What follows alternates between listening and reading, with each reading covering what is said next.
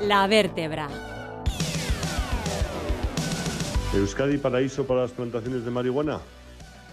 El 12 de abril del 2022, agentes de la Guardia Civil y la Policía Foral de Navarra desmantelaron el mayor cultivo de marihuana de Europa. Detuvieron e investigaron a cinco personas, tanto en Navarra como en el País Vasco. Hemos visto el pasado 19 de enero que la chancha se incautó de 5 toneladas de marihuana ya preparada para su distribución en un caserío de Orduña. Y tenemos que preguntarnos, ¿qué está pasando en Euskadi con las plantaciones de marihuana? Pues vemos que Vizcaya se ha convertido en una gran productora de marihuana en Euskadi. Los grupos criminales que operan en Euskadi hay que decir que son peligrosos y actúan con gran violencia.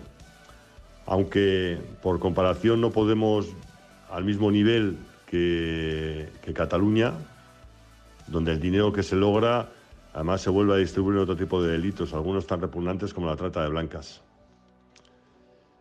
¿Y dónde se distribuye y se lleva todas estas plantaciones que existen en Euskadi? Pues bueno, por lo que se sabe, se traslada mayoritariamente a Francia, donde hay grandes e importantes mafias que lo compran todo. Vemos, aunque parezca extraño, que Euskadi, con un clima adverso, haya aumentado en los últimos años las plantaciones de marihuana. Pero tienen formas y sistemas para poder lograrlo con calidad y cantidad, a través del robo del fluido eléctrico en pequeñas plantaciones y en las más grandes donde meten generadores de gasoil. Hay un dato que visualiza la gran rentabilidad de lo invertido. Por ejemplo, por 15.000 euros en el gasto de gasoil puedes generar hasta 800.000 euros de marihuana. Hoy en día los recursos policiales y medios que se dedican son fundamentales y, si, hay un dicho, si no pones medios no logras resultados.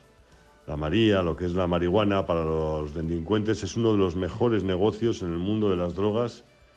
Es más rentable que la cocaína o las anfetaminas. ¿Y por qué motivos? Pues porque tiene menor reproche penal y el ejemplo lo ponen los expertos.